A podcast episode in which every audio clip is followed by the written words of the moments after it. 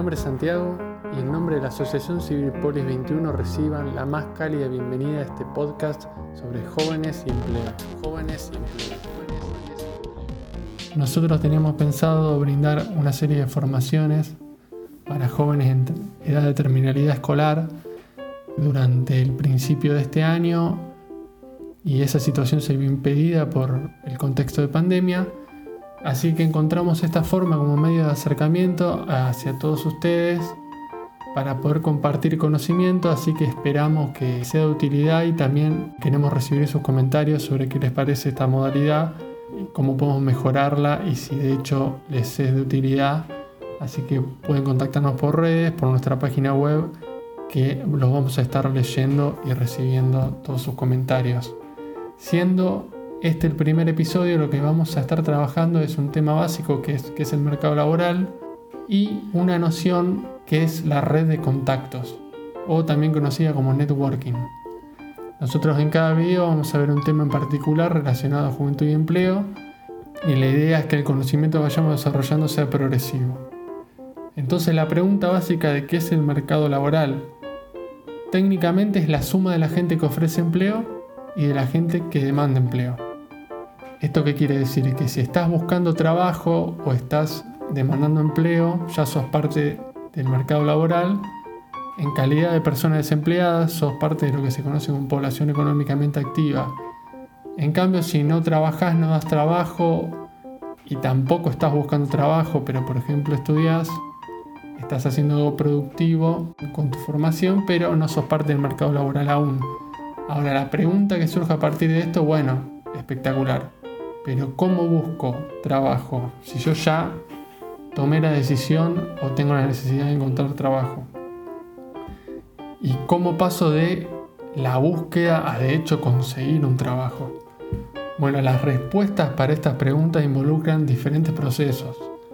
El proceso de nuestra educación y formación, el de la preparación de un perfil laboral, el conocimiento del mercado laboral y del sector particular que estamos apuntando, a un proceso de aprendizaje sobre cómo y dónde buscar, entre muchas otras cosas que esperamos poder ir viéndolas de a poco.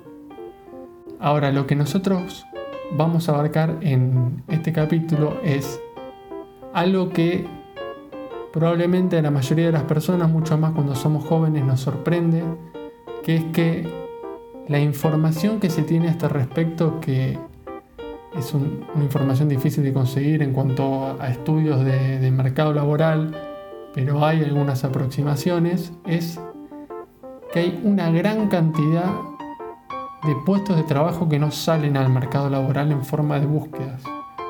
De hecho, hay estudios que llegan a sugerir que 8 de cada 10 búsquedas de trabajo no se publican. Esto obviamente que es un número muy grande y muy sorprendente, y más de uno estará diciendo, pero ¿y cómo hacen para cubrir esos puestos de trabajo? Y la respuesta es que resulta que estos puestos se cubren mediante redes de contacto, que son conocidos de alguien dentro de las empresas u organizaciones, gente que es referida por personas que forman parte de la organización, empleados que trabajan en la competencia, por ejemplo. Son personas que de alguna u otra manera se puede llegar a intuir sus competencias y tienen algún tipo de referencia. Así que bueno, a partir de esto es muy importante contar con una buena red de contactos, teniendo en cuenta la envergadura de este mercado de ofertas de empleo que no es a primera vista visible porque las publicaciones no están. Entonces, teniendo en cuenta la importancia de la red de contactos, el proceso de construcción de esta red suele conocerse como networking. Esto tiene que ver mucho con el espacio social que cada uno de nosotros ocupa. O sea, si vos sos hijo, hija, sobrino o sobrina de alguien importante y fuiste a escuelas y universidades con otras personas de privilegio, tu red de contactos es por diseño muy poderosa. La estás construyendo desde prácticamente toda tu vida de institucionalización. Cuando somos jóvenes, esta diferencia entre nuestras redes de contacto la sentimos a la hora de buscar nuestro primer trabajo. Ya tendremos ocasión de hablar de las dificultades que sabemos que existen para los jóvenes en el mercado laboral, que son una de las poblaciones más vulnerables que existen y particularmente en este contexto de pandemia están viéndose muy perjudicadas en todo el mundo. Mientras tanto, quienes no fuimos a un colegio bilingüe eh, de Martínez no tendremos que desesperar porque vamos a buscar entender por qué esto sea así, o sea, por qué las empresas utilizan las redes de contacto o las organizaciones utilizan las redes de contacto para cubrir puestos laborales. Además de ser una forma de, conservar privilegios de clase, lo cierto es que emplear formalmente a alguien es una inversión importante para una empresa, mucho más para una empresa pequeña o mediana. Además de los gastos relacionados al pago del salario y los aportes que tenés que hacer para este nuevo empleado, un nuevo empleo significa todo un proceso administrativo, que son formas de invertir recursos, poner a alguien a trabajar para eh, solventar estos procesos administrativos. Y además cuando tomás a una persona, iniciar un nuevo trabajo conlleva un periodo de aprendizaje que es más o menos extenso para todos nosotros, por más que tengamos un montón de estudios y años de experiencia. La gente es nueva, la forma de trabajar también. Entonces pasa un tiempo hasta que una persona que es un nuevo empleado ya pudo aprender lo suficiente como para empezar a impactar en la productividad de la organización.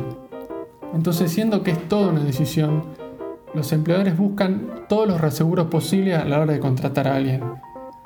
Por eso piden estudios, piden experiencia laboral, son formas de contar con indicios de que la persona va a ser o al menos va a aprender de cierta manera, va a saber hacer o al menos va a poder incorporar conocimientos con cierta facilidad. Por eso en un proceso de selección suelen entrevistarse varias personas. En un proceso de selección es normal que te entrevisten muchas personas. Porque a medida que uno va pasando filtros se va acercando a la persona que va a tomar la decisión de contratar. Porque es una decisión muy importante para una organización y suele tomarla alguien que tiene un nivel de competencia de medio a alto. También es por esto que la red de contactos tiene tanto valor. Que alguien de confianza te recomiende es una forma de reaseguro para la organización que está buscando cubrir un puesto. Nosotros lo vamos a retomar en otros podcasts, pero es importante que sepas que es normal que un proceso de selección laboral te pidan referencias de empleos anteriores. Las empresas que quieren contratarte necesitan que el riesgo de hacerlo sea lo menor posible. Imagínense si todo este proceso, con lo largo y oneroso que puede ser, entrevistar a un montón de personas, hacerse cargo de los gastos administrativos de contratar a alguien nuevo, esperar todo un proceso de aprendizaje, sale mal, eso para una organización mucho más si es pequeña o mediana puede ser onerosísimo. Entonces es intuitivo de las organizaciones tener todos los resguardos posibles. Por eso también para las personas es muy importante construir su red de contactos desde el principio de su carrera. O sea, ya ustedes desde buscar su primer empleo en la facultad, en la escuela, es importante que las personas con las cuales se relacionan tengan una buena referencia de ustedes y sepan lo que pueden dar en un contexto que va a ser mucho más desestructurado y les va a permitir brindarse mucho mejor que en el de una entrevista laboral, por ejemplo, o el de una prueba de trabajo. Si ustedes pueden mostrar su valor en todas las instancias con las que se relacionen con personas, eso después le va a redituar o les puede llegar a redituar el día de mañana.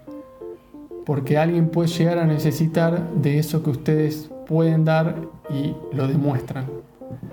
Así como, bueno, el día de mañana ustedes pueden llegar necesitar cubrir un puesto necesitar un servicio de alguien que conocen, que saben que puede hacerlo bien y eso va a ser un reaseguro para ustedes.